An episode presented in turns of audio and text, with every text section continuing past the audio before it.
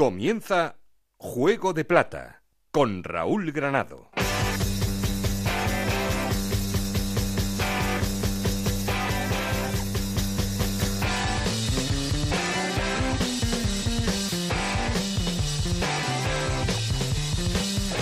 ¿Qué tal? Muy buenas, bienvenidos a Juego de Plata, el podcast de Onda Cero en el que os contamos todo lo que pasa en la Liga 1-2-3.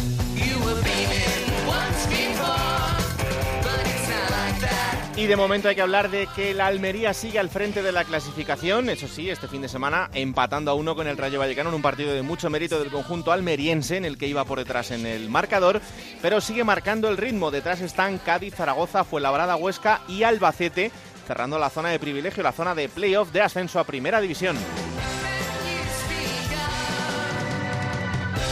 Por abajo en problemas una semana más, Las Palmas, Mirandés, Extremadura y sobre todo Oviedo, que vuelve a ser el colista de la categoría, que perdía 2-1 frente a la Ponferradina y donde las aguas sigue estando, siguen estando muy revueltas.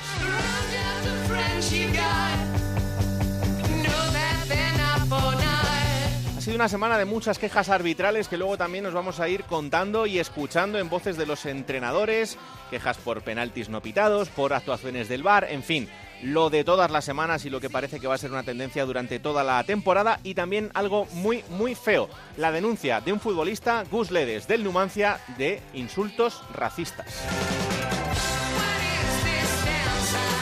Y queremos seguir en contacto con vosotros y para eso ya sabéis que tenemos un perfil de Twitter que es arroba juego de plata y un correo electrónico juego de plata ocr.gmail.com.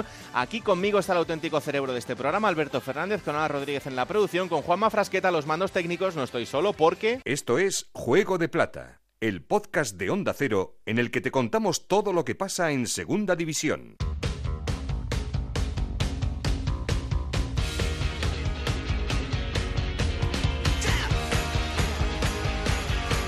Y como siempre arrancamos poniendo en orden resultados y clasificación. Ana Rodríguez, ¿qué tal? Muy buenas. Muy buenas, Raúl. La jornada 7 en segunda división que comenzaba con el empate a 2 entre el Mirandés y el Alcorcón. Empate a 0 entre Cádiz y Deportivo. 0-0 también entre el Real Zaragoza y el Lugo. Empate a 1 entre el Rayo Vallecano y el Almería. 1-0 ganaba el Albacete al Málaga. 2-1 la remontada de la Ponferradina ante el Real Oviedo.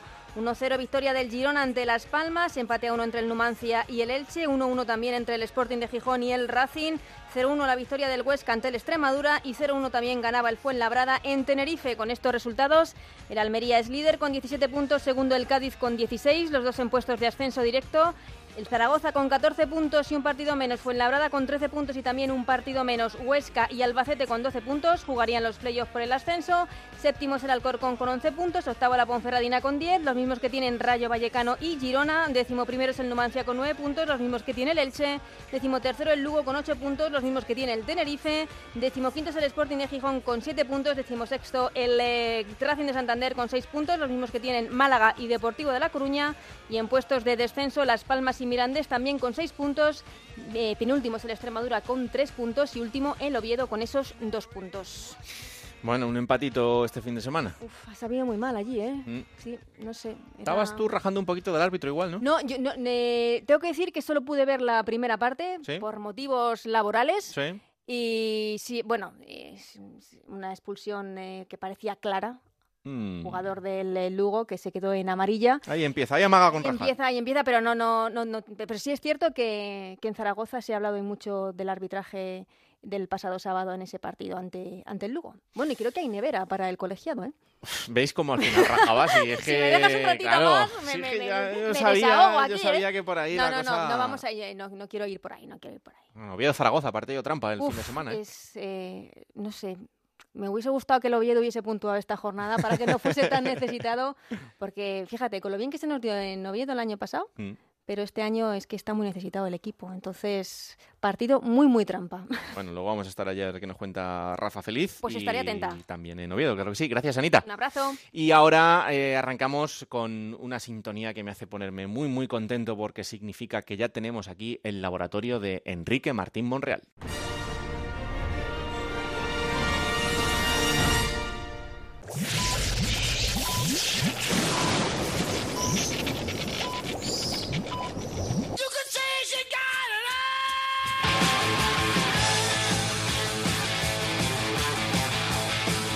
En Onda Cero, Juego de Plata, con Raúl Granado. Qué ganas tenía ya de que sonase esta música porque eso es eh, consecuencia de que ya tenemos aquí al gran Enrique Martín Monreal. Hola, mister, ¿qué tal? Muy buenas. Hola, muy buenas. Bueno, pues ya sabes que bienvenido a tu casa una temporada más aquí para disfrutar con el fútbol de, la categoría de plata del fútbol español, pero también muy pendientes este año del Córdoba porque también vamos a tener ahí parte de nuestro corazoncito, así que vamos a estar pendientes de ti, ¿eh? que no se nos ha olvidado. Vale, vale. eh, Mister, esta categoría nos sigue dando muchísimas alegrías. La verdad es que estamos ante otra temporada ilusionante y alucinante con el nivelazo que estamos viendo em, y con una Almería que, se está empeñando en demostrar que es candidato a todo, ¿eh?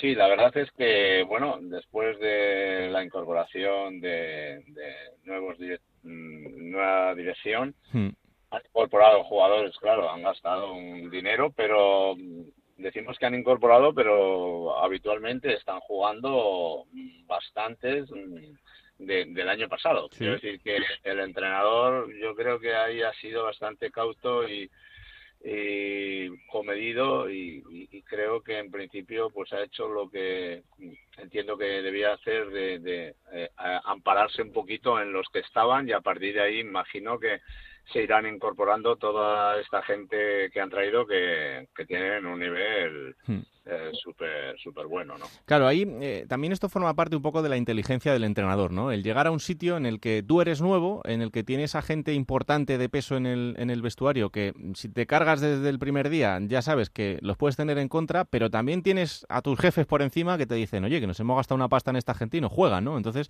hay que jugar un poco con todo eso. Sí, claro, pero también los que cuentan, con los que cuenta de salida, que estaban el año pasado, el año pasado hicieron también una temporada fabulosa, o sea que, que tienen argumentos para el entrenador tiene argumentos para decir vale vale han venido jugadores de, de más nivel o eh, teóricamente pero estos que están del año pasado, el año pasado estuvieron ahí con los mejores, con lo cual tampoco creo que esté mal hecho lo que estoy haciendo, ¿no? Dirá el míster, me imagino, con lo cual, eh, pues sí, yo creo que el Almería al final va a ser uno de los equipos animadores de, de la temporada y que y que puede ser que, al final esté arriba también, arriba del todo, como está ahora, ¿no? Claro que sí. Eh, ¿Te está sorprendiendo el Fuenlabrada? Porque lo, hablábamos también estas semanas, ¿no? Eh, cómo está siendo su trayectoria en este arranque. También con eh, una peculiaridad y es que están jugando muchos de los mismos jugadores que estaban en Segunda B, que eso también significa que en Segunda B ya eran muy buenos y que ahora pues muchos de ellos dan el nivel para, para Segunda. Sí, efectivamente, están manteniendo, por lo que veo, pues más o menos el bloque que tenían el año pasado. Y es que también en, segunda vez, en, equipos de, de, de, cuatro o cinco primeros de cada grupo, hay jugadores muy interesantes que si tienen la fortuna de colarse en segunda A, pues eh, eh, seguro que también van a dar un, un cierto nivel, pues como está pasando este año con con el Puebla, como está pasando con el, el, el, Mirandés, que aunque está un poquito más abajo y tal, pero también, y lo mismo con, con el Racing, ¿no? Son equipos que, que de alguna manera pues se han incorporado jugadores de, que estaban en segunda B y que poco a poco seguro que van a ir creciendo, ¿no? Y de la Ponzorradina, pues no digamos. Fíjate, octavos. Ahí también arriba, claro. Sí, sí, la verdad es que sí. Em, en la otra cara de la moneda están equipos importantes. Las Palmas ya no tanto, porque Las Palmas yo diría que tiene una peculiaridad y es que lo hablábamos el otro día con Pepe Mel también. Eh, tiene jugadores muy importantes que están lesionados, tiene jugadores muy jóvenes que están arrancando y para mí el proyecto de Las Palmas tiene parte de ilusionante, la que solo le hace falta un poquito más de, de tiempo, pero sí hay dos equipos que preocupan, que son el Oviedo y, el Depor, ¿no? Por las sensaciones que están mostrando. Sí, eh, en este inicio es verdad que les está costando, ¿no? Al Oviedo le, está costando y, y, el Depor, pues lo mismo. Eso el otro día, pues ya, bueno, pues lleva dos partidos que ha tenido, sobre todo el día del Numancia, que creo que quedaban cinco minutos y ganaba por dos goles. El fútbol es, es así de caprichoso y luego, bueno, pues en Cádiz el otro día ese punto eh, puede ser un punto de inflexión, ¿no? Para, para ir para, para arriba, ¿no? Y, y, bueno, y luego, pues, pues lo que has comentado, Las Palmas, pues es un equipo peculiar también, que el año pasado tenía un presupuesto impresionante y, y este año, pues ahora la baja de, de Rubén, yo creo que les, mm, un jugador que te garantiza tantos goles hmm. eh, ahí arriba, pues pues al final lo va lo va a notar y, va a tener que sacar algún conejo de la chistera a Pepe y pero seguro que lo mismo que ha sacado al crío este que lo ha metido ahí y ya, efectivamente pues seguro que ya verás que pronto te saca algún algún delantero por ahí que, se hinche a hacer goles hmm. seguro. Em, luego hay una presión añadida para, para los equipos que descienden que es evidente simplemente ya por el presupuesto no este año hablamos de, Huesca de Girona y de Rayo. El Huesca sí parece que está teniendo un arranque eh, bueno también ha tenido un poco de irregularidad con esas dos derrotas que ha solucionado este fin de semana, pero luego Rayo y Girona, pues sí, han arrancado, pero también no se están mostrando como, como equipos intratables, ¿no? A pesar de que sus plantillas sí demuestran que tienen buenos jugadores, pero esto también te hace pensar en la adaptación, en lo que significa el cambio y el llegar a la categoría. Pues sí, el periodo de adaptación, aunque parezca una excusa eh, para el que está fuera, es, real, ¿no? No es lo mismo primera que segunda división en muchos aspectos. Y bueno, el Girona tiene a Stuani que, bueno, ya me gustaría tenerlo en mi equipo. Hombre, claro. Stuani, bueno, si decimos que va a meter entre 20 y 25 goles, no creo que nos equivoquemos mucho. Pienso yo, ¿eh? Pienso yo. Eh, y, del Rayo, mira, nosotros nos enfrentamos eh, en principio de temporada y me encantó, me encantó, me encantó. Y luego la, incorporación de Ulloa eh, me parece muy interesante, pero mm, me, me, gustó mucho, me gustó mucho. Es un equipo que maneja bien la pelota, con velocidad, verticalidad, tiene llegada en barba, joder, si es que tiene jugadores lo que pasa es que, llevamos pocos partidos para, que estén todos arriba, ¿no? Pero yo al Rayo le, doy, al Rayo y a esta gente al final estarán todos por ahí arriba, pienso yo. Pero claro, para todos no hay sitio. Claro, esto, es lo de siempre, que al final ahí caben seis y, que va a haber tortas. Eso es, claro, y evidente cuando tienes a, estos equipazos. Eh, lo nombrabas tú ahora, ¿qué jugadores en barba eh, para la categoría? Desde luego que va sobradísimo. Buah, impresionante. ¿eh? Y bueno, si es que yo cuando jugaron contra nosotros eh, daba gusto eh, verlos. dices, bueno, pues es otra velocidad, es otra historia. Y bueno, es que son jugadores de, primera división, de primer nivel. tiene, tiene muy buenos jugadores y tiene un gran portero. Y yo creo que el Rayo estará arriba entre los cuatro primeros. Pero el Zaragoza también tiene buena pinta. Sí, sí, sí y si el Fuenla se coloca por ahí o se mete, o el Alcorcón o, el Alba también, que ha metido cuatro goles y tiene doce puntos, o sea que no sé, pues es que va a haber va a haber tomate aquí para, otra vez para todos, o sea que por arriba y por abajo, claro. Hombre, claro. Te iba a preguntar también por tu Alba porque mm, eh, el otro día lo hablábamos con Ramis, ¿no? Que, la gente a veces, eh, después de la temporada pasada, exigen eso desde el principio y él decía, bueno, tranquilidad que yo sé lo que hay, primero vamos a por 50 puntos y a partir de ahí vamos a seguir soñando. Joder, pero es que esto es el cuento de siempre. Cuando pasas eh, ahí arriba, pues todo el año, como el año pasado, ya en el momento que empieza el campeonato y ya no te vean entre los seis o siete primeros, ya todo el mundo, bueno, pues, pues, pues, que no, hombre, que no, que hay que tener un poquito más de tranquilidad. Eh, ha habido incorporaciones nuevas que se tienen que adaptar también. Claro. Y al final, pues ahí está el Alba, que tiene, que tiene 12 puntos y está a cuatro del ascenso directo y está en promoción. Pues eh, joder, pues si es que, pero hace 15 días ya todo el mundo que no, que este año no sé qué. Nah, es, es la película de siempre que se repite y se repite después de que un, equipo haya hecho una gran temporada al año siguiente. Si no empiezas arrollando, ya parece que, que este año pues eh, no lo vamos a hacer bien. Pues sí, la verdad es que en el fútbol no hay, no hay pasado, hay presente y a veces casi no hay ni, ni futuro. O sea que esto estamos eh, muy acostumbrados y sobre todo vosotros los, los entrenadores. Eh, ¿Qué tenemos este fin de semana? ¿Con el Córdoba? Este con el Córdoba tenemos Sevilla Atlético. Oh, va a ser sí, Bueno, sí, bueno. Eh, nosotros ya hemos pasado dos campos diferentes a lo que habitualmente nos encontramos y nos vamos a encontrar a partir de ahora, pues eh, campos, eh, eh, digamos, que nos van a ir quizás un poquito más y, bueno, y nuestro equipo tiene que ir a más porque al fin y al cabo llevamos este equipo se acaba de hacer el 2 de septiembre hmm. y llevamos un mes justo todos. Hasta entonces hemos hecho una pretemporada 10 profesionales con 10 del B y ahora esto empieza a, a coger un poquito de consistencia y bueno, y esto es largo y, y bueno, yo al final estoy convencido de que estaremos ahí arriba. Claro que sí.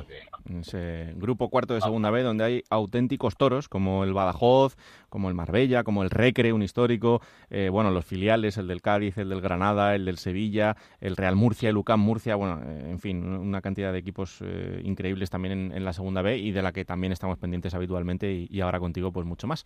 Así que nada, que mm, a disfrutar de la semana de fútbol como siempre y que vaya bien el fin de semana, ¿vale?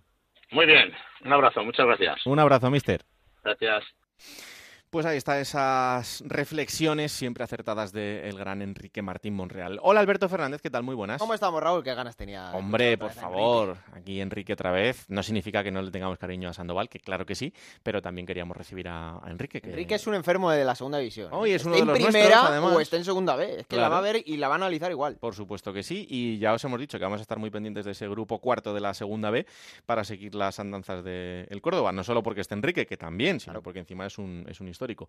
Bueno, bueno, ¿qué te ha parecido esta jornada en segunda? Bueno, bien, me han gustado cosas, por ejemplo, yo creo que es inevitable hablar de Fuenlabrada, es que con un partido menos, que tenga 13 puntos, esté afincado en puestos de playoff, mm. eh, además el otro día jugando mm, pues probablemente el mejor partido de toda la temporada, ¿eh? en, esa victoria en Tenerife, un equipo compacto, que sabe salir al contraataque, que sabe hacer daño en los momentos puntuales y que fue protagonista Iván Salvador, que es un jugador, el ex del Valladolid, que, bueno, eh, se le ha tachado en muchas ocasiones de jugador eh, díscolo, que, es, muy fácil, es muy difícil controlarle. Yo creo que si en Fuenlabrada consigue encontrar el hueco y consigue encontrar los minutos acertados, creo que puede ser un futbolista muy interesante para el Fuenla. Eh, me ha gustado también Samu Saiz en el Girona, que a priori era uno de los fichajes de más campanillas del verano para el equipo de Enzue. El otro día salió unos minutitos, lo hizo muy bien, creo que puede ser otro de los que marque las diferencias. Em, y Ortuño, fíjate, en el Oviedo sigue marcando goles, pero es que no gana el Oviedo. Hmm. Ortuño siempre marca, pero aún no ha conseguido que sus goles sirvan para darle una victoria al Real Oviedo. Luego ha sido una jornada em, de porteros, porque René el otro día en Vallecas creo que salva a la Almería en dos ocasiones muy claras. Hemos visto ya exhibiciones esta, esta temporada de Dani Barrio en el Numancia, pero creo que este fin de semana ha sido de porteros de René y de Álvaro Fernández, ¿eh? el guardameta del Huesca, que, también hizo dos paradones que le, valieron la, victoria a su equipo.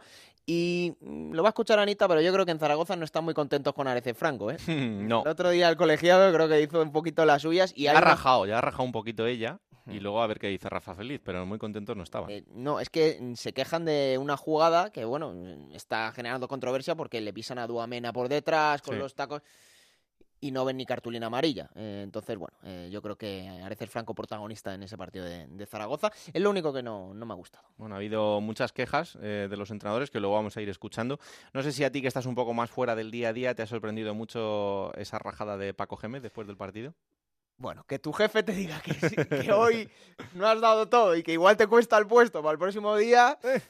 Yo creo que sirve para poner las orejas tiesas. Yo no sé, yo eh, lo que le he visto a Paco siempre en su carrera, que sabe manejar muy bien los momentos, alguna vez se le va, pero creo que si él ha considerado que este era el momento oportuno para que el rayo no se salga de esa zona de arriba de la cabeza, creo que lo ha hecho bien y es acertado. y además te digo una cosa, em, esto siempre lo cumple. Todo lo que dice en sala de prensa, primero se lo ha dicho a los jugadores. O sea, que los jugadores nunca se enteran de algo por la, por la rueda de prensa. Ah, me gustó mucho en el Rayo Pozo, ¿eh? que tampoco lo, he dicho. no, no, eh, jugador muy a tener en cuenta, evidentemente, jugador de muchísimo talento, pero quizá le ha faltado ese eh, protagonismo para echarse el equipo a, la espalda. El Rayo le ficha para primera y a lo mejor no fue, no sé, no conjuntaron las piezas, pero ahora esta temporada en segunda, creo que Pozo, pues también lo puede hacer bien en el Rayo. Desde luego que en el Rayo lo está cumpliendo y me alegro especialmente por Santi Comesaña, que no había tenido oportunidad hasta ahora, la ha tenido y además aprovechándola muy bien, no solo por el gol, sino porque mientras él estuvo en el campo, el equipo jugó a lo que Paco quería. Luego ya eh, vimos otra cosa.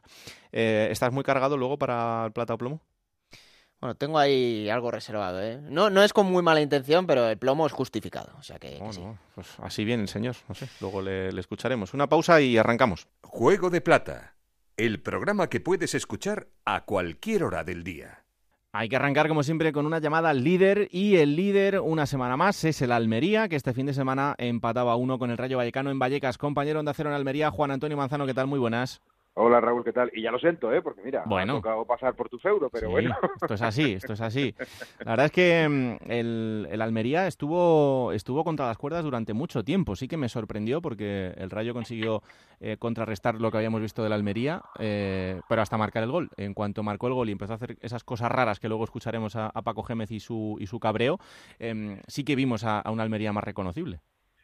Sí, es cierto. Ha sido de los siete partidos disputados eh, en lo que llamamos de competición, ha sido el encuentro donde el equipo ha estado fino.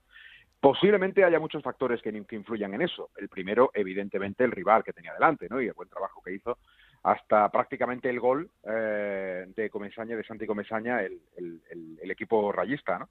Pero bueno, eso podríamos sumarle, pues, eh, pues eh, tercer partido en, en, en, una semana, ¿no? Que también de alguna manera dos de ellos desplazamientos, ¿no? Uno de a Las Palmas y luego Madrid, que bueno, evidentemente es mucho más cómodo. Eh, el punto de la temporada en el que nos encontramos y ya el hecho de que obviamente el Almería, pues bueno, ya empieza a, a tener en los rivales, pues esa serie de precauciones intentando anularle y ya sabiendo de alguna forma, pues cómo evoluciona, ¿no? El, el conjunto de Pedro Emanuel. Pero bueno, al igual que pasó en Santander que ha sido los dos desplazamientos donde el equipo no ha conseguido ganar, a pesar de que consiguió, ha conseguido ser dos empates, pues eh, reaccionó después del gol y reaccionó bien, ¿no? Hoy además me decía me decía alguien que estaba viendo el partido y que estaba viendo el encuentro, pues mm. desde esa perspectiva, ¿no? De que el rival estaba siendo el Almería, el, Rayo, quiero decir, estaba siendo mejor que el que el Almería, que en el momento en el que eh, marcó el Rayo estaba convencido que el Almería no perdía.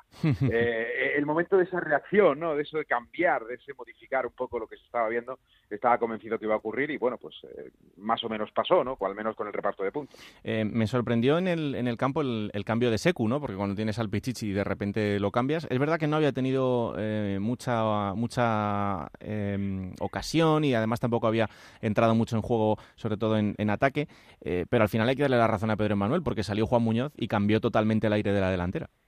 Sí, porque cuando vimos calentar a Juan Muñoz, eh, muchos, no sé si todos, pero muchos pensamos que podía jugar con los dos delanteros, ¿no? Con Juan Muñoz en un perfil un poquito más de llegada y con Secu más fijando arriba, ¿no? Por, por tener un 1-0 que remontar y, y, con la necesidad, evidentemente, de hacer gol. Pero no, eh, quiso modificar el perfil de ataque, quiso modificar los parámetros ya no de centrar balones, sino de jugar un poquito más por bajo, con algún espacio, con alguna movilidad extra y, le salió perfectamente. Vamos, tardó ocho minutos. Fíjate que el año pasado, hace, el año pasado no, hace dos eh, años que estuvo en Almería eh, o que estuvo Juan Muñoz en el Almería, tardó casi 600 minutos. Quiero recordar, hablo de memoria, en marcar su primer gol, fallaba todo, necesitaba un arco iris para, para intentar acercarse ya a los palos, ya ni siquiera marcar, y aquí ha tardado ocho minutos, ¿no? Desde que llegó jugó un ratito el otro día y, en este partido, pues nada, fue a aparecer y prácticamente la primera que tuvo, la primera que enchufó.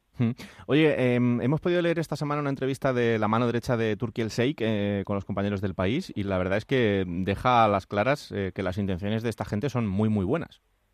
Sí, eh, me ha parecido deliciosa la entrevista, la verdad, porque porque estamos aquí en Almería al menos aún en un proceso de, de conocer, ¿no? A, a, la nueva propiedad y, bueno, pues asuntos que han sido realmente interesantes en esa entrevista publicada, como tú dices, por el país y, refleja pues la sensación que teníamos en Almería, sobre todo la que nos transmitía desde el ayuntamiento, ¿no? que ha sido los que más eh, contacto han tenido con, con, los responsables del club y con Mohamed El Asi, como tú dices, el director general, que a través de esa entrevista hemos conocido que también ejerce de director deportivo eh, y, y, sí, hemos visto que, bueno, pues aparte de, de, de la formación personal de cada uno, tanto de Turquía al 6 como del propio Mohamed El y la gente que le rodea, pues nos ha dejado claves importantes, interesantes y, el hecho de que el proyecto eh, se construye eh, desde, desde unos pilares sólidos, eh, empresariales, económicos y hasta de nuevas tecnologías con el Big Data, ¿no? Para fichar futbolistas, ¿no? Así que estamos hablando de que este proyecto no es un globo en el aire. Luego veremos cómo sale, ¿no? Evidentemente, pero hmm. sí que hay unas estructuras inicialmente sólidas sobre el proyecto que, que presentan para esta Almería. Bueno, pues poco a poco iremos conociendo más detalles, pero desde luego que es súper interesante. Eh, Cádiz, Sporting y Depor son los tres partidos que tiene la Almería, así que pendientes este fin de semana de lo que haga el líder y de todas estas novedades en un equipo que pinta, pinta muy, muy bien en este arranque liguero. Manzano, un abrazo muy fuerte, hasta la semana que viene. Un abrazo, Raúl, chao, chao. Bueno, pues vamos ahora hasta Huesca, eh, el conjunto oscense que este fin de semana volvía a la senda de la victoria después de dos partidos complicados en el que había cosechado dos derrotas consecutivas y este fin de, semana, este fin de semana le ganaba 0-1 al Extremadura. Compañero Rafa Feliz, ¿qué tal? Muy buenas. Hola, muy buenas. Bueno, pues el equipo vuelve a ganar, vuelve a entrar en playoff, quinto en la clasificación, vuelve la sonrisa a Huesca. Sí, sí, ha vuelto, ha vuelto la alegría por el triunfo de la jornada del domingo, donde ganaba por cero goles a uno. Había levantado alguna duda por las dos derrotas consecutivas que no habían gustado absolutamente nada y ahora la afición vuelve a sonreír y vuelve a prepararse para el partidazo que tendrá el próximo sábado ante el Girona, donde se juega muchísimo el equipo orcense para continuar en esa lucha en la zona alta de la tabla. Eh, ¿Qué está significando un hombre como Miquel Rico este año en la plantilla, otro de, esos fichajes importantes? Pues muchísimo, este es el líder del equipo, el que lleva el motor sobre el terreno del juego y también fuera de él. Hay que recordar que Miquel Rico tenía ofertas de equipos superiores, pero su mujer es de Huesca, quería volver a casa, quería estar con sus padres, con la familia en Huesca, y Miquel Rico ha ido encantado a la Sociedad Deportiva Huesca en un fichaje que sabía hace un par de temporadas que estaba insistiendo en a ver si le dejaba libre el Atleti, no lo consiguió y al final pues ha llegado a Huesca con toda la ilusión del mundo como si fuera un jugador joven y que está empezando. bueno, vamos a compartir unos minutos con él que ya está escuchando al otro lado del teléfono.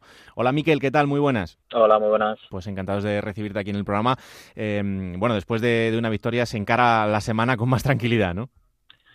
Sí, era un partido para nosotros importante después de dos derrotas y, bueno, no, pues pues irte a una semana larga después de tres partidos sin ganar es, es complicado y la verdad que, que sacamos, sacamos el partido adelante. Mm, se agradece, ¿no? Después de tres partidos seguidos, porque mm, es verdad que, estas jornadas así intersemanales, unidas al fin de semana, eh, se os deben hacer muy largas.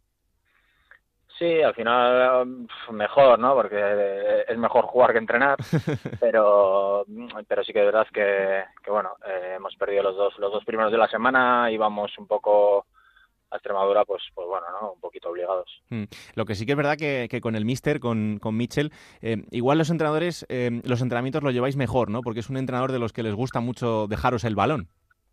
Sí, y, y bueno, prepara bien, prepara bien los partidos, siempre pues, pues trabaja un poquito en base al rival y, cuando es así semana corta, pues hay, menos tiempo para, para preparar, pues sí que es verdad que, bueno, que entrenando es todo balón, todo balón, mucho balón y, estamos a gusto. Mm. Eh, llevamos ya eh, siete jornadas de, de, esta, de esta categoría y el Huesca, evidentemente, por el, por el hecho de haber descendido la temporada pasada y por ser un, un presupuesto importante de la categoría, pues tiene esa etiqueta de, equipo para el ascenso. Pero claro, esto desde el principio, llevarlo colgado a la espalda, no creo que sea fácil, ¿no? Bueno, es que lo de lo de equipo para el ascenso creo que en segunda división de 22, 18 venden, Totalmente. venden sí, el ascenso, entonces es uno más de esos 18. Hmm. No, la verdad que la categoría eh, todos los años es apasionante, pero, pero el nivel eh, cada vez va mejor, ¿no? Y, y, bendito problema, evidentemente. Yo tengo la teoría de que incluso esta segunda es mejor que muchas primeras de, del resto de Europa, eh, pero es que el, el nivel competitivo es, es, increíble. Sí, es una liga muy atractiva. Al final hay, hay jugadores de mucho nivel, hay equipos, pues bueno, yo creo que todos los equipos son casi equipos históricos de en España y, y ya te digo que es una liga muy bonita y, muy atractiva. Mm. Eh, bueno, en lo personal, ¿qué tal? Porque es tu tercera etapa en, en el club. Eh, ¿Te has encontrado muy cambiado el club desde la última vez o no? Sí, han pasado 10 años y, y quieras que no, ha habido muchos cambios, eh, la gran mayoría de ellos a, a mejor. Tercera etapa y yo feliz, la verdad, feliz. Quería, quería estar aquí, quería jugar aquí y, y bueno pues pues bueno eh, aunque parezca mentira eh, muy muy muy contento de, de, pues, de, estar aquí muy ilusionado de, de jugar en segunda división intentar pues pues hacer algo bonito esta temporada. Has notado mucho el cambio de después de tantos años en primera a volver a segunda porque yo decía el otro día también que eh, ya se ha desbancado ese mito de que en segunda no se juega el fútbol que se juega un fútbol diferente. Yo creo que eso ya pertenece a, al pasado. Se nota sobre todo a nivel mediático eh, la primera división siempre tiene más, más repercusión todo y, y pues bueno, luego eh, si comparas un poco Athletic Club con, con Huesca en ese sentido, pues, pues todavía más. Hmm. Pero, pero lo que es el nivel eh, futbolístico, pues en primera hay cinco o seis equipos que arriba tienen dinamita y sí que se notan mucho esos últimos metros. Pero lo demás, bueno, eh, no, no hay tanta diferencia como, como parece. Hmm. ¿Valoras más ahora cuando, cuando ves cosas del día a día que a lo mejor en Athletic pues eh, dais por supuesto ya eh, y llegas a segunda y dices, joder, es que esto eh, hay, hay sitios en los que en los que cuesta mucho trabajo? Mm, no, porque yo vengo de jugar en tercera, en segunda B, en segunda. Claro. Y, y entonces ya había vivido todo esto, ¿no? Entonces yo venía a Huesca, pensaba encontrarme pues pues cosas peores de las que hay. El club ha crecido mucho, como, como te, te he dicho antes, y, y en ese sentido, pues bueno, eh, no me había acomodado en exceso y, es algo pues, como volver al inicio otra vez. Oye, eh, Girona, Cádiz y Málaga. A ver, aquí los nombres dan igual y más ahora, porque están todos los equipos eh, en este momento en el que el nivel competitivo de todos es muy alto, pero son tres partidos importantes, ¿eh? Sí, son pues lo que decimos, ¿no? Tres de esos tantos equipos destinados a, estar ahí arriba. El Girona, eh, yo creo que es el equipo a batir de la categoría por, por presupuesto y por nombres de jugadores. Creo que es el equipo más, más fuerte y, es un partido complicado. Luego vas a, Cádiz, que han arrancado muy bien, que es un casa siempre aprietan, que es un equipo que siempre está ahí. Y el Málaga, pues que es el Málaga, que por mucho que, parezca que si problemas, que si no han arrancado bien, que tal, es el Málaga. Y, bueno, tenemos tres partidos complicados, eh, nos gustan y para medirnos un poquito. Mm. ¿A vosotros os está sorprendiendo la Almería también, igual que a nosotros, o, viendo la plantilla no tanto? Pues que yo creo que tiene buenos jugadores, eh, defiende bien, tiene buenas transiciones, pues adelante encima eh, parece que han encontrado ese 9 que todos buscan que, que las meta. Entonces, bueno, pues, pues no sorprende en exceso. A mí los partidos que le he visto me ha gustado, la plantilla es buena y, están ahí. Pues bueno, yo creo que va a ser un equipo de los que esté ahí también. Hmm, desde luego que sí, que ya se ha convertido en un, en un candidato. Eh, la última, eh, mirarás de reojo también a tu Athletic, ¿no? Fíjate, líderes en primera división. Sí, líderes, bien. La verdad que han empezado, han empezado muy bien, en casa están muy fuertes fuera de casa han sumado dos partidos, media inglesa, y pues, bueno, les, les vale para, creo que son 14 años después estar, estar líderes de, en primera división y, es algo muy grande que hay que valorar, aunque sean cuatro jornadas, eh, cuatro jornadas en primera eh, sacando lo que han sacado ellos, cinco jornadas, perdón, creo que, que es mucho. Hmm. Fíjate, esto del fútbol eh, siempre te da otra oportunidad, porque si lo ves la temporada pasada en comparación con esta, pues eh, a lo mejor parece increíble, pero, pero esto es lo bonito, ¿no?, de este deporte. Sí, yo creo que es un poco la dinámica que, que cogió el Atlético con, Gaisca desde que, desde que llegó Gaisca y su cuerpo técnico. Hmm. Eh, el año pasado hicimos una remontada muy buena que no pudimos culminar con, con la Europa League y, y este año han, han empezado como, como se acabó el pasado. Entonces, bueno, la verdad que no me ha sorprendido en exceso. Un equipo rocoso, eh, difícil de, generar ocasiones, difícil de ganar. Y luego, pues, pues que arriba tiene cosas como para ganarte partidos. Un gol en contra en cinco jornadas, y creo que eso dice todo. Pues sí.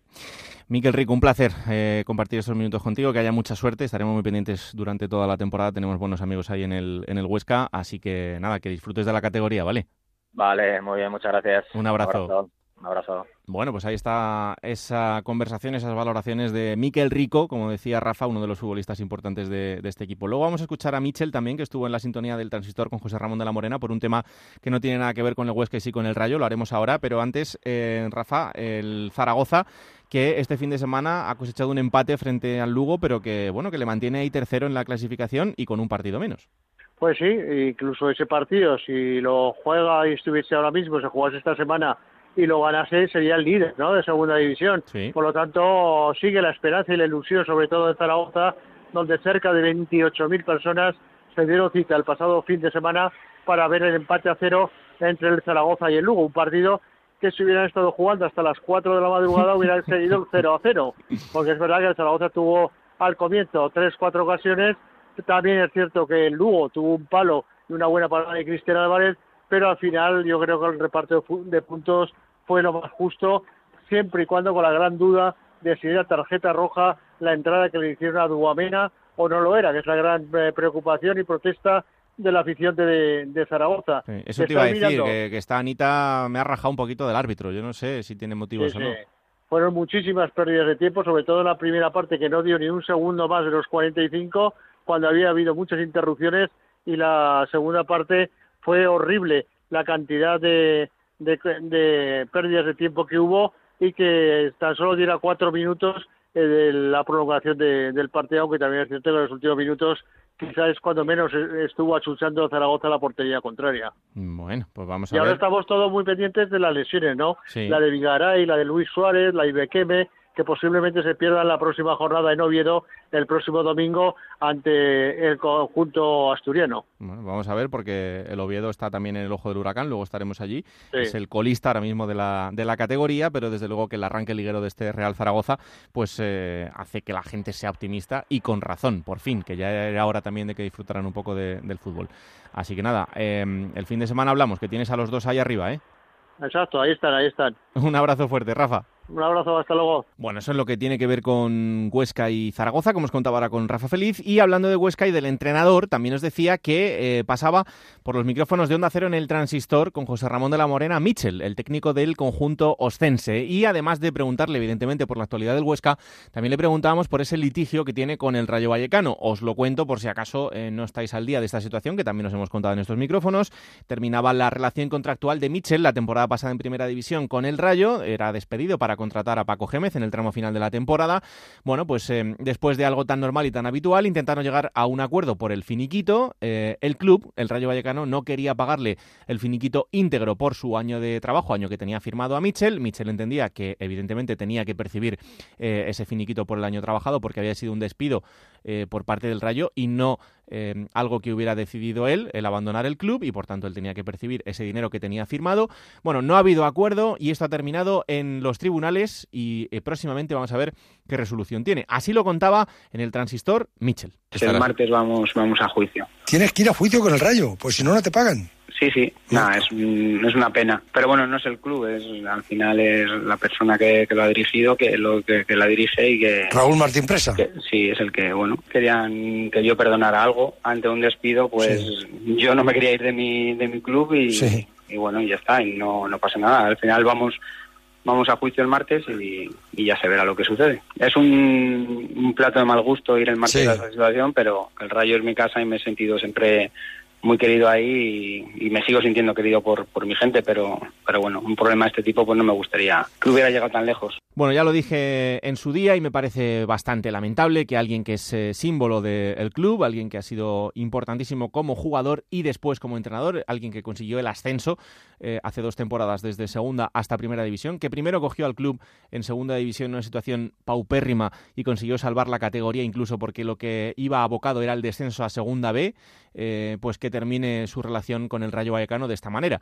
El propio Michel lo decía, no es algo contra, contra Vallecas ni contra el Rayo, ni contra el club como entidad, sino eh, directamente contra el presidente, que es quien en este caso pues ha tomado esta decisión de no llegar a un acuerdo y por tanto pues terminar en los tribunales. Como digo, una situación bastante, bastante lamentable y que en los próximos días os seguiremos contando para ver en qué termina todo esto, porque el juicio será el próximo martes, día 1 de octubre. Así que pendientes estaremos de, lo que pase.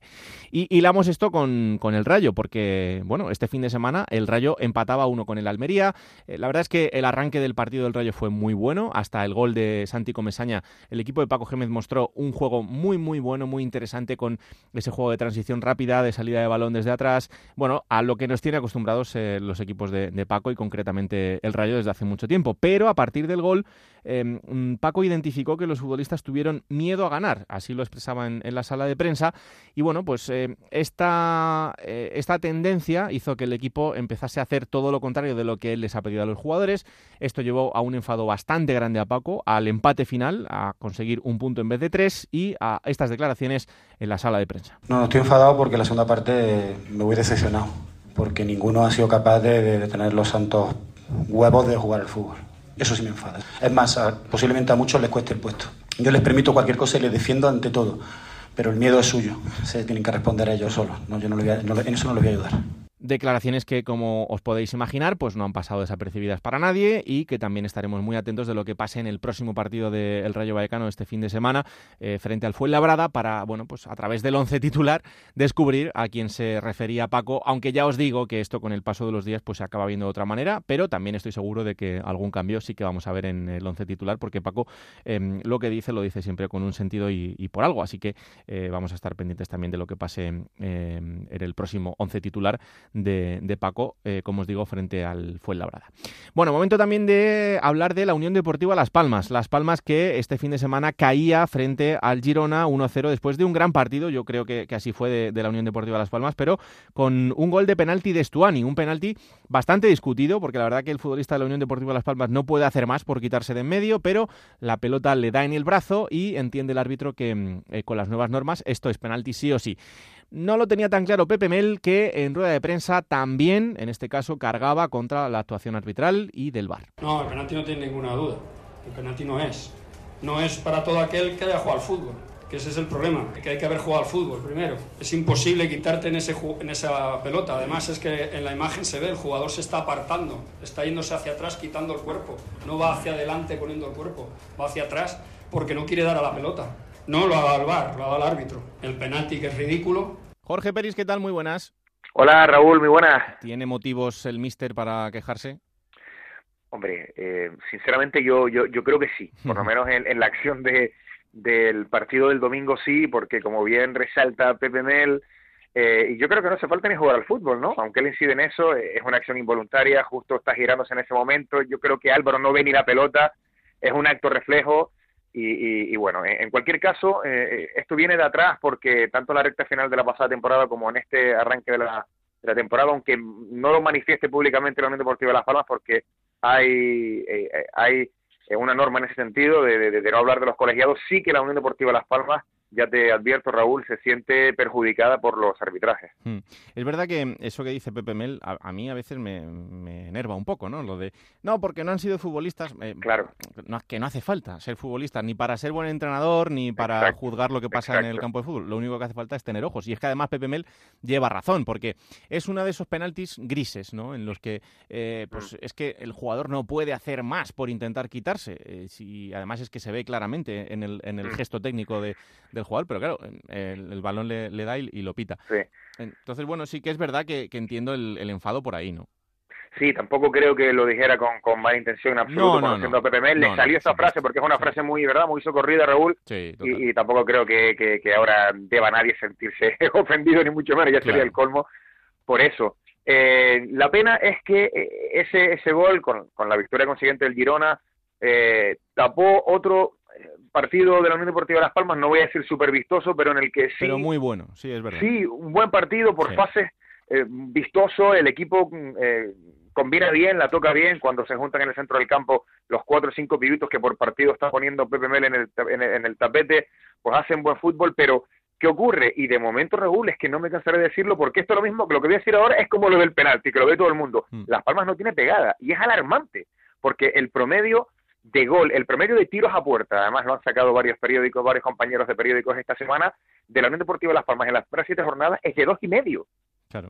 No llega ni a tres ni a tres disparos por partido. Y hasta hace un par de jornadas, bueno, y, en este caso la, estadística todavía es peor, porque hasta hace dos jornadas, y Las Palmas en las dos últimas jornadas ha marcado un gol del Sporting, eh, en 28 años Las Palmas no había marcado tan poquito goles en el arranque liguero, desde el 91.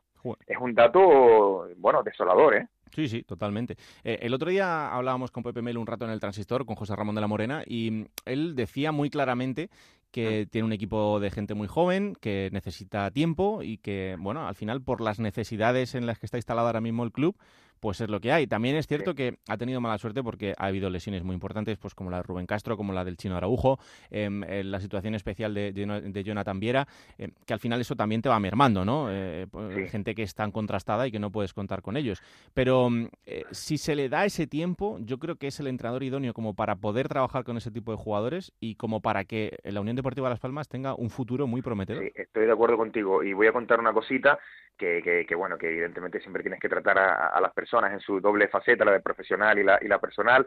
A mí no me terminaba de entrar mucho en la recta final de la pasada temporada cuando llegó Pepe Mel. Hmm. Eh, lo veía un poco eh, tribunero, eh, con todo el respeto del mundo, en el sentido de que me daba la impresión de que hablaba mucho y hacía poco. Pero es que desde que llegó Pepe Mel, la apuesta por la cantera, Raúl, ha sido decidida, ha sido absolutamente, bueno, convencido de lo que está haciendo. Y fíjate, en esta plantilla hay 15 canarios, cinco dinerfeños, un dato que quería dar el otro día, ocho futbolistas de menos de 25 años, la apuesta es brutal. Más allá de que un, de que un entrenador, Ángel López, que fue futbolista del Celta Internacional, de Las Palmas y del Villarreal, que todos conocemos, le dijeron un día a Mel, eh, oye, tienes que pasarte por el entrenamiento de los juveniles para ver a este chico que se llama Pedri. Pero es que ha sido Pepe Mel el que ha apostado por él. Es que yo no veo, Raúl, a muchos entrenadores, por mucha calidad que tenga, eh, llevando un pibe de 16 años a, pues a una primera plantilla donde hay jugadores veteranos y con un y con una trayectoria como la de Aitami Artiles, por ejemplo, ¿no? Que igual mm. te puede pegar dos, gritos y, y, te anula para el resto de la vida, ¿no? O sea, que, que de verdad que, que sí que veo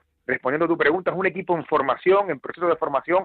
Lo de las lesiones no tiene nombre, la mala suerte que ha tenido la Unión Deportiva Las Palmas con Rubén, que había marcado los tres primeros goles con Araujo, pero es que está lesionado Michael Mesa, que es un futbolista de mucha entidad, que triunfó en el Nastic. Está lesionado Benito, que tú lo conoces en la última temporada casi más que yo, que hizo un temporadón con el Rayo Majadonda. Y Dios mío, qué dos primeros partidos hizo Benito, pareció otro futbolista y tampoco pudo fichar. Lo de Jonathan Viera me parece un buen fichaje, pero claro, con sus limitaciones hasta, hasta el mes de enero, Las Palmas ha tenido mala suerte, más allá de que en, partidos concretos, lo del Racing, bueno, como, bueno, de acuerdo que hubo fallos en la recta final, pero es que el gol te lo mete Sejudo y, y el árbitro Peter final del partido. Contra el Huesca en el arranque, Las Palmas perdió, pero no merece perder, sí que merece perder el día de la Almería el 0 a 3 y ya está, porque ayer tampoco mereció perder la Unión Deportiva. Pues sí, la verdad es que sí, por eso me daría pena que, que no se tenga esa paciencia necesaria.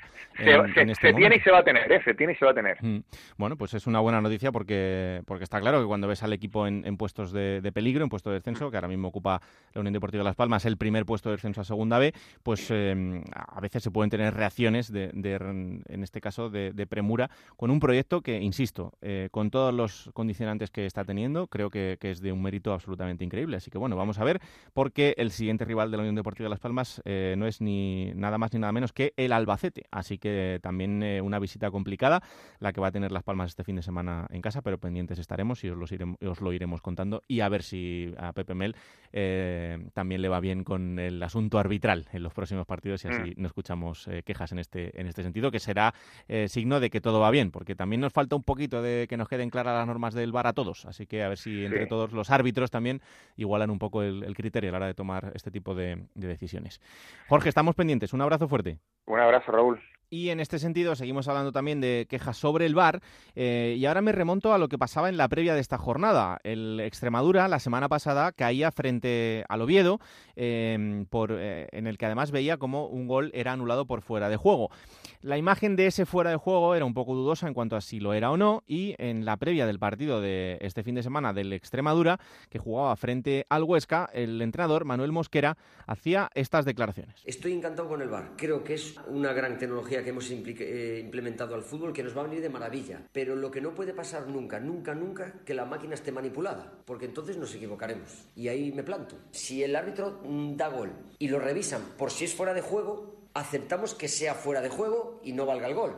Pero lo que no se puede es manipular la máquina para que salga que es fuera de juego entonces cuidado que estamos entrando en algo muy peligroso. Bueno, declaraciones que el Comité de Integridad de la Federación Española ha denunciado ante el Comité de Competición y ahora estaremos pendientes de cuáles son las consecuencias ante una posible sanción. Ya os digo que la sanción no sería en cuanto a partidos para el míster la Extremadura, sino una sanción económica. Después del partido frente al Huesca, en el que el Extremadura también caía 0-1, pues el míster sí que matizó todo un poco más y dijo que eh, no quería eh, cargar las tintas sobre que el VAR esté manipulado, sino simplemente hablar un poco de la transparencia en este sentido y de la diferencia de normas y de, y de mm, criterios que tienen los árbitros eh, que están aplicando todas estas acciones. Bueno, en cualquier caso sí que parece que se le fue un poco la mano en, la previa, pero que eh, Manuel Mosquera es un hombre que tiene un discurso y una manera de hablar em, que de verdad eh, cualquier persona que, que, tenga una conversación con él se va a dar cuenta de que ni mucho menos busca la polémica en este sentido, pero sí es verdad que a lo mejor no estuvo fino en esas declaraciones previas al partido y por ahí, bueno, pues hay que darle ese margen de error. Ahora veremos si el comité de competición le aplica alguna sanción de tipo económico, porque evidentemente eh, sí que es cierto que, no estuvo muy acertado en cuanto a esas dudas de si hay limpieza o no en la aplicación del VAR. Podemos hablar de diferentes criterios, pero ya llegar a dudar de que esté manipulado, pues sí que entramos en un terreno que es bastante pantanoso y bastante, bastante complicado. Pero en fin, estas son las declaraciones y por eso también queríamos contaros eh, eh, todo lo que ha sucedido en este sentido en, Extremadura. Bueno, y una conexión también con Elche, porque este fin de semana empataban a uno Numancia y Elche, eh, y después del partido veíamos un tuit de un futbolista del Numancia, de Gus Ledes, eh, bastante lamentable eh, en estas épocas en las que, en las que estamos. Eh, decía Gusledes en sus redes sociales, una pena que aún haya gente que no sepa que a esto también jugamos negros, marrones, asiáticos. Y no lo hacemos nada mal. No manchemos ese bonito deporte con actos desagradables como estos. Respetemos uno al otro y seamos felices independientemente de cómo seamos. Seguimos. Eh, evidentemente lo que Gusledes estaba manifestando es que había recibido insultos racistas. Y en un principio eh, todo el mundo pensaba que se refería a la grada, pero no, porque luego em, ha matizado y ha dicho que se refería a un futbolista del Elche. No sé cómo ha sentado esto en el conjunto ilicitano. Hola, Monserrat Hernández, ¿qué tal? Muy buenas. ¿Qué tal? Muy buenas. Bueno, pues de momento el Elche no se pronuncia con respecto a ese mensaje de Gusledes. Nosotros nos hemos puesto en comunicación con la entidad, concretamente con el gabinete de prensa, para saber si había alguna reacción, algún comunicado, incluso alguna disculpa en caso de que alguien se sienta directamente señalado. Y el club lo que se ciñe es que no tiene constancia de que haya sucedido nada y que en el acta el árbitro tampoco reflejó ningún tipo de insulto racista. Por tanto, el Elche en este tema se lava las manos y solo queda pues ese mensaje del futbolista que a mí no me cabe ninguna duda de que algo ha tenido que pasar porque además no fue un partido bronco, no fue un partido polémico, un encuentro de guante blanco diría, empate a uno, apenas hubo polémica arbitral más allá de ese gol anulado a Peremilla por parte del Elche Club de Fútbol. Y si el futbolista Gurledes ha dicho eso es porque ha sucedido algo. Ahora, también el mensaje que era en el aire, ahora se abren las especulaciones de quién ha podido ser, en qué momento, a quién se refiere y evidentemente pues ese tipo de conductas hay que evitarlas totalmente, pero por otra parte quizá Gus Ledes también tendría que haber concretado un poquito más y se hubiese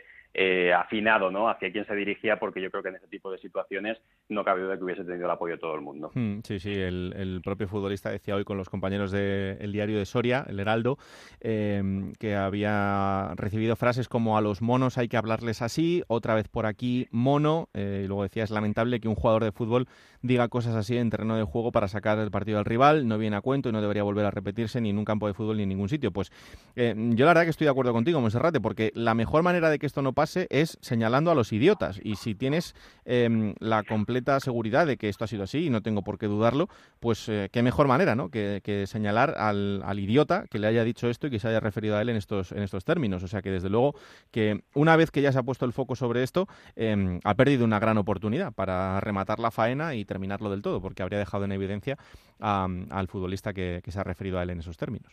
Sí, sobre todo porque es lo que te decía antes, porque yo estoy seguro, estoy totalmente seguro. Yo ahora mismo te diría que leyendo esas manifestaciones y esas declaraciones de Gus Leves, yo ahora mismo me dices en frío que señale a un jugador del Elche y ahora mismo no encuentro a nadie que sea capaz de decir eso. Pero por otra parte, también estoy totalmente convencido de, que si Gus Leves dice eso es porque se ha dicho en caliente. Y, eso si sucede, hay que señalar a quién ha sido para ponerle la cara roja para que incluso, si se da el caso, tenga que ser sancionado y se evite, porque esto no se puede permitir. Pero claro, cuando se deja en el aire, a ver a quién señalas tú, porque eh, los futbolistas Gus Leves dicen esas mismas manifestaciones que no puede decir el nombre porque no tiene pruebas para, para confirmarlo, pero ¿qué va a ocurrir? Al final es la palabra de uno contra el otro, ¿no? Si él dice que hay un comportamiento de un jugador rival que le ha dicho esto y al final podemos demostrar, bueno, yo creo que, en todo caso quien tendrá que defenderse será el otro. Y estoy seguro de que Gus Ledes en este caso no va a señalar a nadie si realmente no ha existido esa situación. Él durante el partido, pues hay algún lance del juego en el que se ve eh, que discute con algún centrocampista del Elche por posición, tal. Bueno, pues habrá sido en ese momento o en otro, pues no lo sé, pero lo que queda claro es que esto no, tiene por qué volver a ocurrir y el Elche haría bien también en preguntar en el vestuario qué es lo que ha sucedido eh, realmente y si tiene que disculparse alguien. O el Elche, sin poner nombre y apellidos, pero decir que tras hablar en el vestuario y conocer la situación quiere pedir disculpas a Gurledes si se ha sentido ofendido porque eso ha sucedido así, yo creo que sería un gesto también de, buena intención por parte de la entidad. Pues desde luego que sí, porque es el tipo de cosas que no queremos en, este deporte ni en la sociedad en general, que, ya va siendo hora de que vayamos desterrando este tipo de, de imbecilidades en el año 2019 pero en fin, eh, habrá que seguir educando a la gente, que al final eh, de eso se trata, de que a través de la educación vayamos desterrando este tipo de, situaciones que, que, no son deseables para, para nadie en cualquier ámbito de la vida y mucho menos en el ámbito laboral. Pero bueno, en fin. Monserrate, seguiremos informando sobre todo lo que pase. Un abrazo muy fuerte. Otro para vosotros, un saludo. Bueno, y de algo tan desagradable como son esos insultos racistas que ha denunciado Gus Ledes, vamos también a una situación muy, muy complicada, que es la que tiene el Oviedo, que como os decía, caía 2-1 este fin de semana frente a la Ponferradina y va a ser el colista de la categoría una semana más. Así que vamos a ver cómo bajan las aguas por la ciudad obetense. Compañero Chisco García, ¿qué tal? Muy buenas. Hola, ¿qué tal, Raúl? Muy buenas. Bueno, seguimos instalados en la preocupación. Hombre, pues eso es ser muy cariñoso. Es decir, eh, hace ya alguna semana que se, que se hayan encendido las alarmas. Ahora mismo yo creo que están poniendo amplificadores para ver cómo, si hay manera de que el equipo despierte. Pero, hombre, la situación empieza a ser un poco más que preocupante porque son dos de 21. Eh, ahora mismo ya incluso los, los números de lo que resta de temporada empiezan a dar un poco de miedo. Es decir, el Oviedo ya va a ir muy a contracorriente Evidentemente no es una situación insalvable ni nada que se le parezca, porque sabemos lo larga que es la competición, lo extraña que es, las vueltas que da, pero el equipo sigue sin transmitir eh, las sensaciones de ser un equipo sólido, porque en Ponferrada tampoco lo fue, estuvo 50 minutos muy bien, él se pone por delante del marcador, pero es que en 10 minutos se deja empatar el se deja primero empatar y luego remontar el encuentro con errores groseros, porque bueno, pues una, una desatención absoluta en un saque de una falta que permiten que lo hagan rápido, le gana Yuri la, la, espalda a los defensas, supera Champán, luego un balón mal despejado, acaba rebotando en un propio jugador, acaba en los pies del futbolista de, la Ponferradina y acaba dentro de la portería. Son esas cosas, ¿no? Que es cuando dices que estás con la flecha para abajo y que estás de te salen todas al revés. Y no sé, realmente no sé cómo se puede cortar esta situación el convencimiento y el mensaje que sale de puertas adentro del, del club es lo único que hace falta es una victoria y a mí me da la sensación de que el problema es algo más profundo que, un partido, porque al final, si todo el problema fuese ganar un partido, un partido en esta categoría lo puedes ganar hasta de casualidad. Sí, sí, totalmente.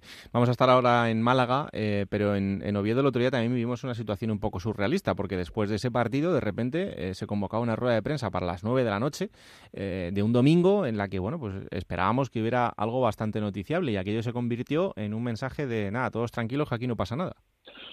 Es que es castiano. Eh, a las a eso de las 7 de la tarde, yo estaba en el Molinón, llega el, mensaje del grupo de prensa convocándonos a las 9 de la noche. Si llego a la sala de prensa, se sienta el presidente, se sienta Jorge Méndez Ballina con Joaquín del Olmo, que es el asesor del Consejo y, la persona de confianza del Grupo Carso, Javi Rozada, el entrenador, Saúl Berjón como capitán, estaban allí más, más capitanes, bueno, y tú dices, bueno, pues algo van a comunicar.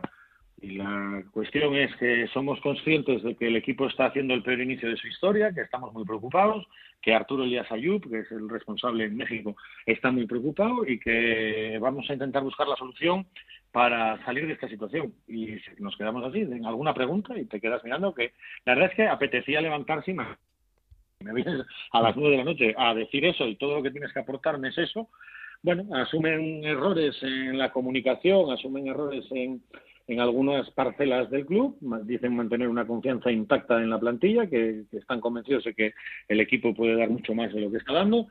Sí dijeron que la confianza en Javi Rosada es absoluta, que es el entrenador hasta el 30 de junio, eso lo veremos, también lo era Sergio Gea y duró cinco jornadas, y nada más, y no hubo más, es decir, un mensaje que te convocan a las nueve de la noche un domingo, lo que tú dices, parece que van a decir algo, que tienen algo que transmitir, que tienen una solución que aportar, pues ninguna. Pues bueno, pues vamos a esperar a que llegue el fin de semana, que pase el Zaragoza por el Tartiere y a lo mejor tienen razón ellos y consigue el Oviedo ganar y eso cambia completamente la dinámica, le cambia la cara al equipo y, sale de esta situación.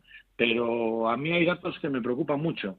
En el año 2002-2003, en aquella temporada, es el último descenso del Oviedo a Segunda B, en esta misma jornada tenía cuatro puntos. Eh, de los cuatro equipos que estaban en aquel momento en descenso, eh, solo bajó él. Y en los últimos, yo esta tarde, vamos, he estado mirando estos días, los números desde esa temporada, desde la 2002-2003 hasta la 2018-2019, solo ha habido 10 equipos que en la jornada 7 tuvieran dos puntos o menos de dos puntos. Y de esos 10, solamente cuatro consiguieron salvarse a final de temporada.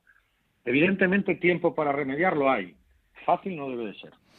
Bueno, pues la verdad es que cuando ves esos datos encima de la mesa te da como para asustarte un poco más. Y eh, el partido de este fin de semana es Oviedo-Zaragoza, eh, así que vamos a ver. Eh, desde luego que sería el momento de marcar un punto de inflexión. El rival no va a ser fácil porque el arranque del Zaragoza ya lo comentábamos antes que está siendo muy bueno, pero, pero bueno, es en casa y, a eso se tiene que agarrar este Real Oviedo que, que, no está pasando por su mejor momento para nada. Pero tiempo hay, como dice, como dice Chisco. pendientes estamos, ¿eh? Ah, pues aquí seguiremos. Esperemos que alguna semana de estas entremos para contar una, la primera victoria y a ver si le va cambiando la cara al equipo, porque de momento la tiene muy, muy fea. Eh, tú que fuiste al Molinón pensando otra cosa, al final, fíjate, si es que no puedes. no puede ser. Un abrazo muy fuerte. Un abrazo fuerte, chao. Y por último vamos hasta Málaga, donde eh, continúan los líos. Ya sabéis, semana a semana os estamos contando todo lo extradeportivo. Por empezar contándoos lo deportivo, este fin de semana hay que hablar de una derrota 1-0 frente al Albacete, derrota que entra dentro de lo normal, dentro de lo que estamos viendo en este arranque liguero, eh, porque el Albacete está por la zona alta de la clasificación y el Málaga está sufriendo bastante en esta zona baja, de momento fuera de los puestos de descenso, pero asomándose a, esas posiciones.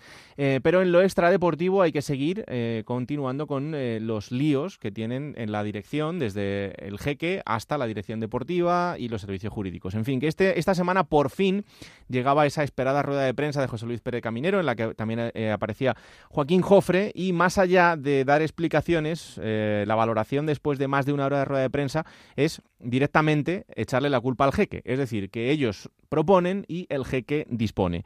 Estas son las reflexiones, ojo a esta declaración de Joaquín Jofre en cuanto a si puede haber problemas para un equipo como el Málaga para que desaparezca. Peligro hay, como en cualquier empresa, si tus ingresos se reducen por lo que sea, tienes peligro en una empresa, pero tendrás que aumentar los ingresos o reducir los gastos, y es en lo que se está haciendo. ¿Se puede salir de esta situación? Se puede salir de esta situación. Si no hacemos nada, obviamente, pues hay un peligro, pero estamos haciendo cosas, estamos trabajando, planteando opciones y el, y Consejo de Administración está trabajando y sus asesores para plantear esas opciones.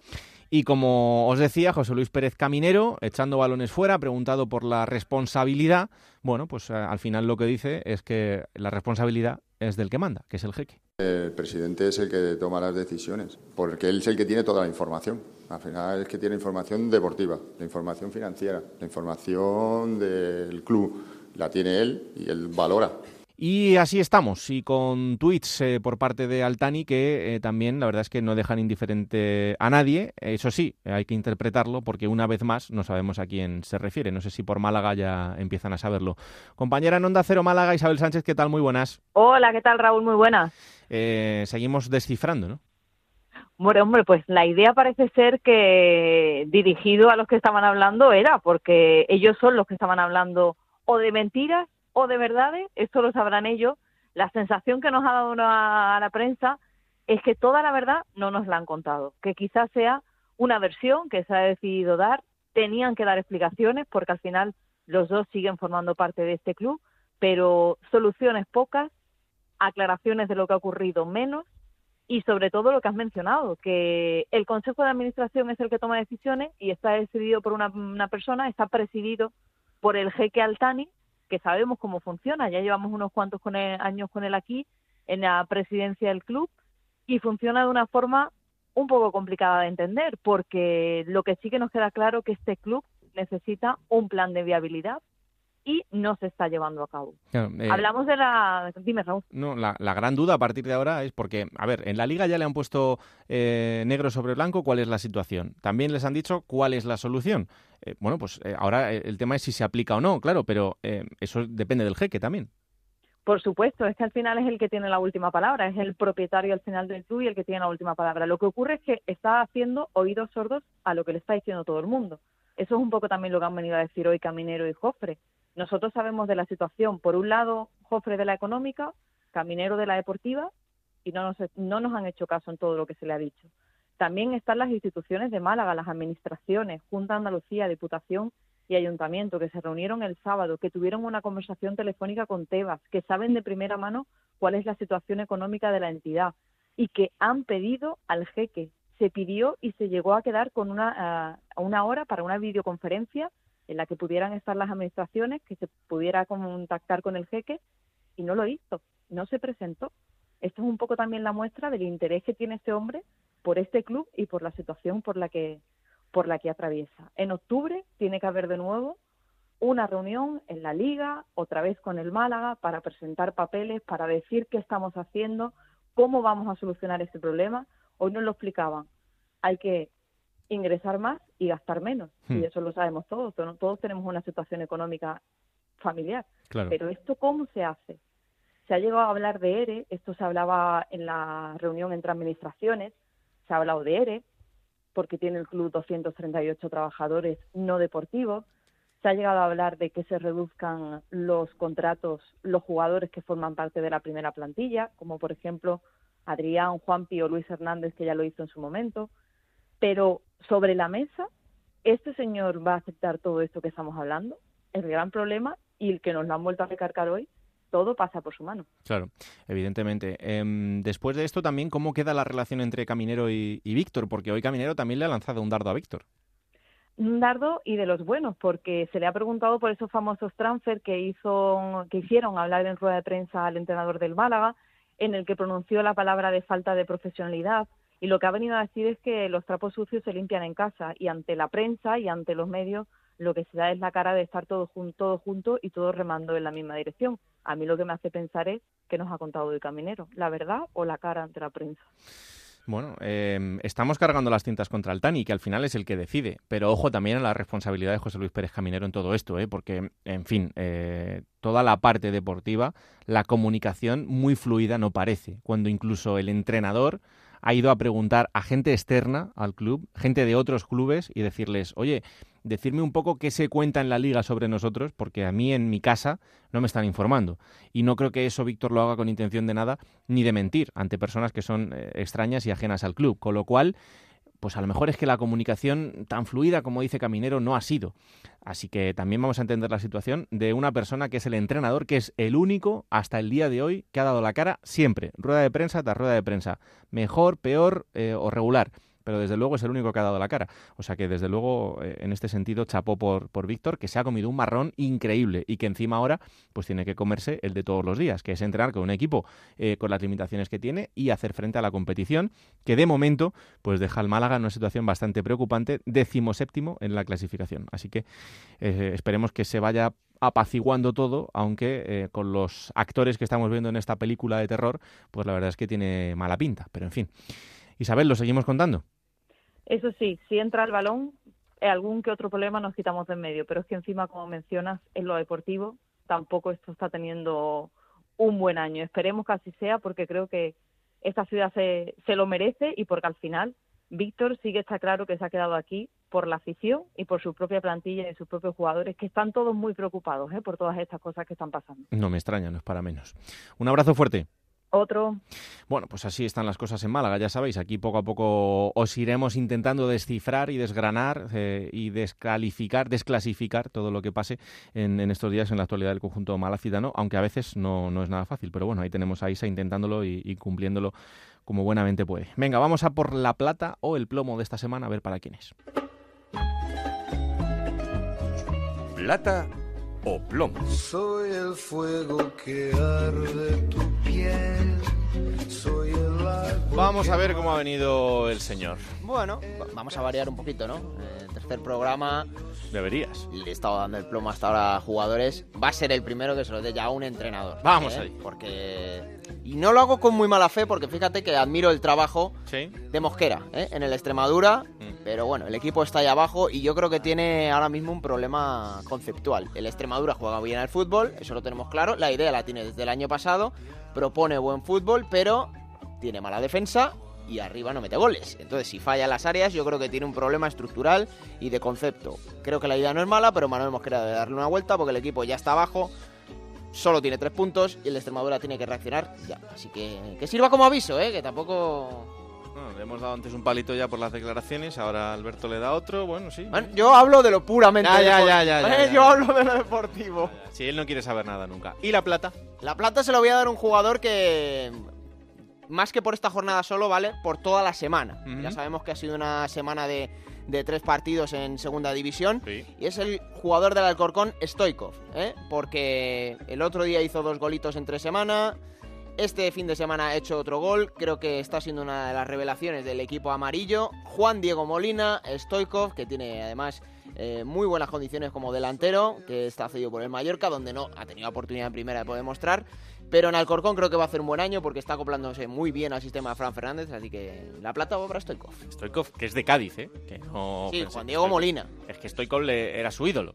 A ver si un día... Le llamaban así cuando jugaba al fútbol de pequeño. A ver si un día tenemos suerte y podemos pues hablar con él, porque hablar con jugadores del Alcorcón tampoco os penséis que, es muy fácil. Pero bueno, vamos, ahí, estamos ahí. Vamos a poner interés, vamos a poner interés. Vamos a jugar un poquito.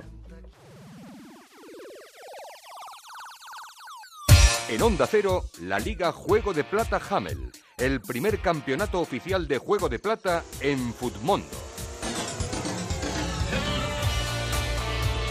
he hecho 49 puntazos. Bueno, no está mal. Y eso que no me han jugado dos jugadores y otro me ha hecho un cero. Vale, yo he tenido un cerito también. He hecho 55 puntos. Bueno. Mi mejor puntuación de la temporada, de este inicio en segunda división. Eh, es decir, que claro, Stuani ha marcado un gol. Ay, amigo. Pues yo- 11, 11 puntitos. Claro. Yo tendrás tengo. también, ¿no? Claro. Estamos ahí tú y yo afincados a Stuani. Yo tengo dos, dos seguros que son Stuani en barba. A partir de ahí ya, pues oye. Yo, mira, Stuani 11 puntos y luego Pablo Larrea de la Ponferradina 7 y el resto por debajo, eh, ha estado más flojito. Pero no ha estado nada flojito. Messi es infinito, que es el, el usuario eh, de esta liga Mundo de Juego de Plata, que con 80 puntos ha ganado la, la jornada. Esta jornada de fin de semana en Juego de Plata, 80 puntazos, así que Messi es infinito, enhorabuena. Y la clasificación general, Raúl, la lidera con 471 puntos Juan Antonio Burgos, eh, que ha conseguido esta primera posición después de estar quinto en la pasada, Mm. pues ha adelantado cuatro puestos. Y en el once ideal de Juego de Plata está lugar como el de Futmundo, el futbolista con mayor puntuación es Karim Yoda, el jugador del Racing de Santander con 15 puntos, un equipo ideal que está pues evidentemente Stuani, está Ramón Folk, está Álvaro Fernández, el guardameta del Huesca, en fin, hay gente que, que ha hecho muy buena jornada y se lo merece. Pues venga, seguir jugando, seguir ahí. ¿Quién te ha dicho que no puedes jugar a ser entrenador de la Liga 1-2-3? Con Juego de Plata, Futmundo y Hamel tienes la oportunidad. No pierdas más tiempo. Únete a la Liga Juego de Plata Hamel y juega con nosotros. A ver, la semana pasada os presentábamos esta nueva sección que es el jugador oculto, Mm. en la que Gonzalo Palafox os plantea el juego de que os da unas pistas y vosotros intentáis saber eh, quién es el jugador al que se refiere. Y hay que resolver a quién se refería con las pistas de la semana pasada, que yo creo que no era fácil. No, no, no. Él me vino diciendo, no, esto es facilísimo. Yo eh, creo que fácil, fácil no era. Pero Mucho bueno. menos, y sobre todo porque no es un jugador que haya tenido una trayectoria en el fútbol español como para que la gente le haya podido conocer. Claro. Eh, era Apia, el eh, futbolista del Almería, uno de los fichajes más importantes de, de este mercado, eh, fichaje que, que pretendía el Manchester United y que el Almería consiguió arrebatarle. Así que ese era el primero. Ya sabéis cómo funciona esto, así que a partir de ahora vamos a seguir jugando. Y vamos con las pistas del jugador oculto de esta semana. El jugador oculto. Su portero favorito es Casillas y su defensa Sergio Ramos. El Barcelona estuvo interesado en ficharle la pasada temporada. Es internacional con su país y ha jugado ya dos mundiales. Lleva más de 150 goles con sus clubes. Le gusta mucho Paco Gémez. Ha jugado en España, Inglaterra e Italia. Ya ha sido expulsado esta temporada. Uno de sus apodos es el matador de Tala. Está enamorado de San Mames. Y se define como un 9 de toda la vida. Esta semana es un poquito más fácil. Esa última pista yo creo que ya es casi definitiva, ¿eh? Yo creo que esta semana sí que Más lo van a adivinar. Pero bueno, sencillito. Pero oye, luego ya, ya sabéis que os ponemos las pistas ahí en el Twitter del programa y para que juguéis con nosotros y a ver si adivináis a qué jugador está buscando. Alguna despista. Gonzalo. Pero, pero yo creo que más Eh, pero alguna sí que es verdad que lo pone un poco. Bueno, no sé, que es verdad que no todas las semanas tiene que ser complicado porque esto se trata de que lo acertéis, evidentemente. Bueno, momento ahora de coger esa máquina del tiempo que pilota Pablo Llanos para traeros los mejores momentos de los equipos de la categoría. Vamos a ver a quién ha elegido esta semana el bueno de Pablo.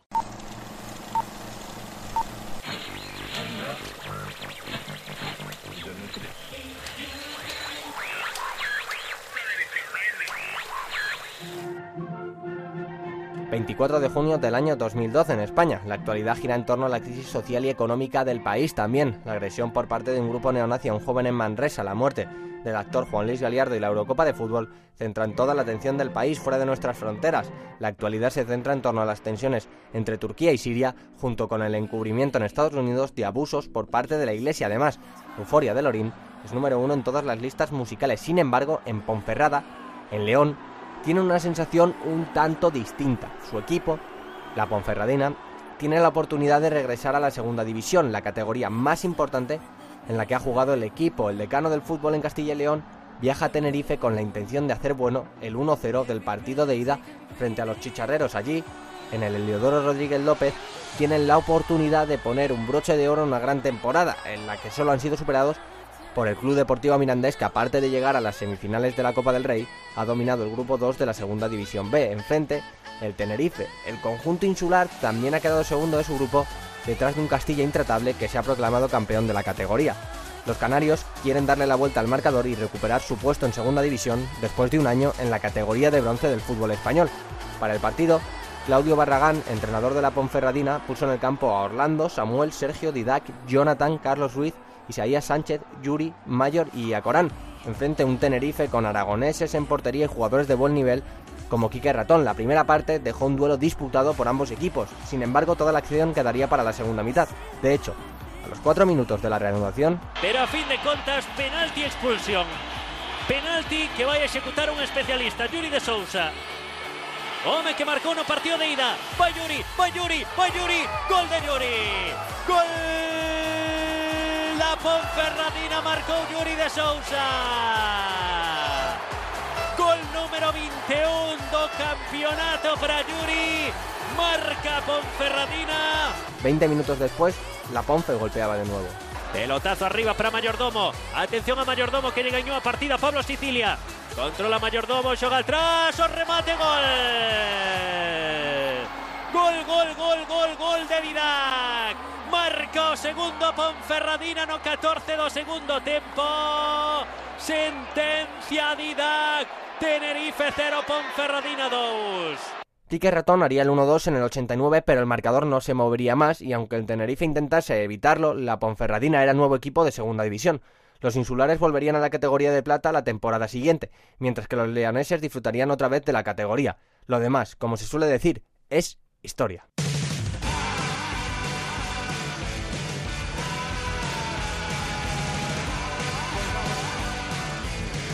Pues vamos allá con la próxima jornada, eh, esta jornada que será en fin de semana y después vendrá otra jornada intersemanal, así que que nadie se lo olvide, pero de momento vamos con la de este fin de semana que será la octava. Y que va a empezar Raúl el viernes a las 9 de la noche en Gran Canaria, Unión Deportiva Las Palmas Albacete, el sábado a las 4 de la tarde, derby madrileño, la Comunidad de Madrid, fue Labrada Rayo Vallecano, a las 6 Alcorcón Extremadura, a la misma hora Huesca Girona, para las 8 quedará el Elche Ponferradina y también a las 8 el Racing de Santander Numancia. Domingo 12 del mediodía la Rosaleda Málaga Real Sporting, a las 4 de la tarde Almería Cádiz, a las 6 y media Oviedo Zaragoza y para las 9 dos encuentros, Deportivo de La Coruña Mirandés y Lugo Tenerife.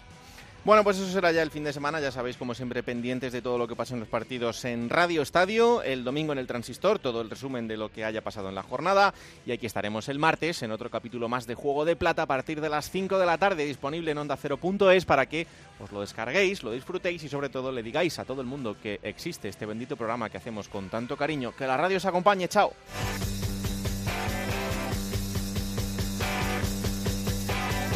Raúl Granado, Alberto Fernández, Ana Rodríguez. Juego de Plata.